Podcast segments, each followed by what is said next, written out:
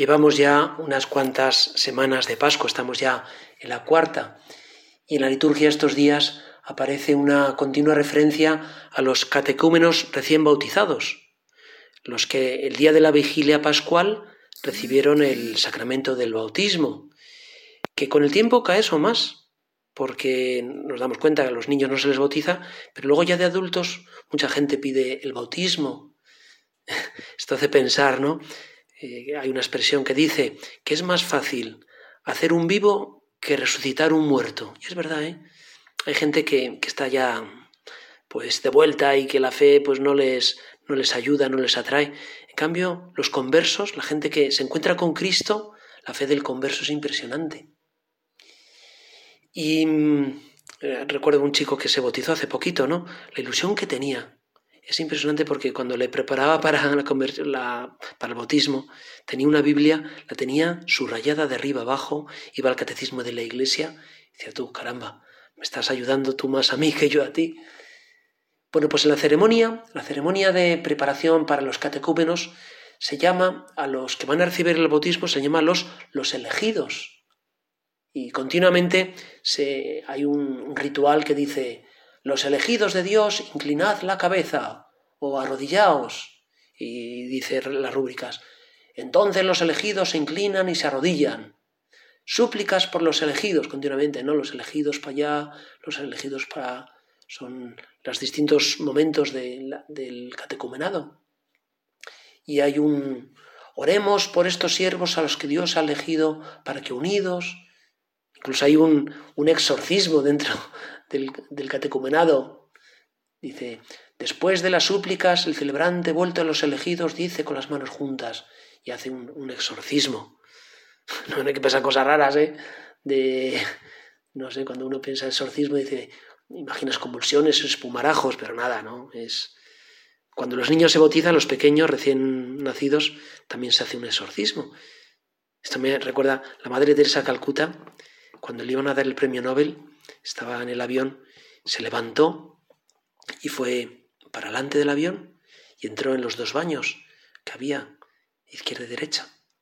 Luego regresó y fue hacia atrás del avión, izquierda y derecha, en los dos baños del fondo, los cuatro baños.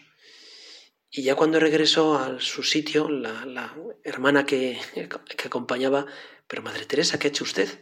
Dice, un exorcismo. Pero ¿cómo que un exorcismo? Y yo, sí, sí, he lavado los cuatro baños, he limpiado los cuatro baños, porque me estaba llenando de soberbia.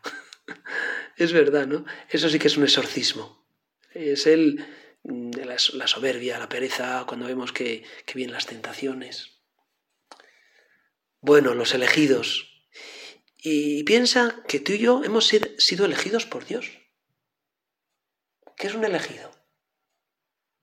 Es, pues continuamente sale en la Sagrada Escritura, no me habéis elegido vosotros a mí, sino que yo os he elegido a vosotros.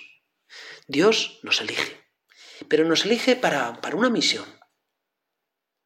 Es Dios, hay un plan amoroso de Dios para cada hombre, un proyecto de Dios de hacernos felices. Eso es la vocación, la vocación cristiana.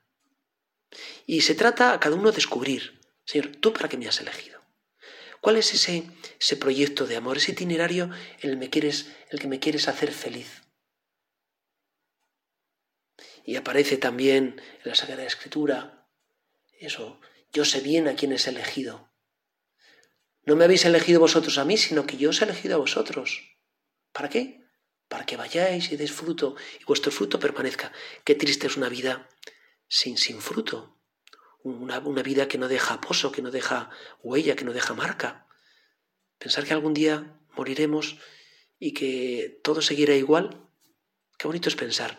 Yo he contribuido a mejorar el mundo, a que Cristo esté más presente, a acercar almas a Dios.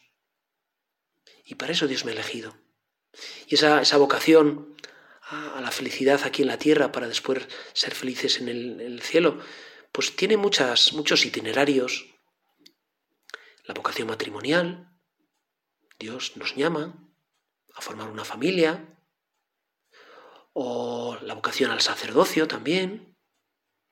Y a través de las manos del sacerdote administrar los sacramentos, el perdón, la Eucaristía, pero luego también la entrega en medio del mundo, en medio de, todas las profesiones, médico, fontanero, ingeniero, arquitecto, y desde dentro del mundo llevar el mundo a Dios, poner a Cristo en lo más alto.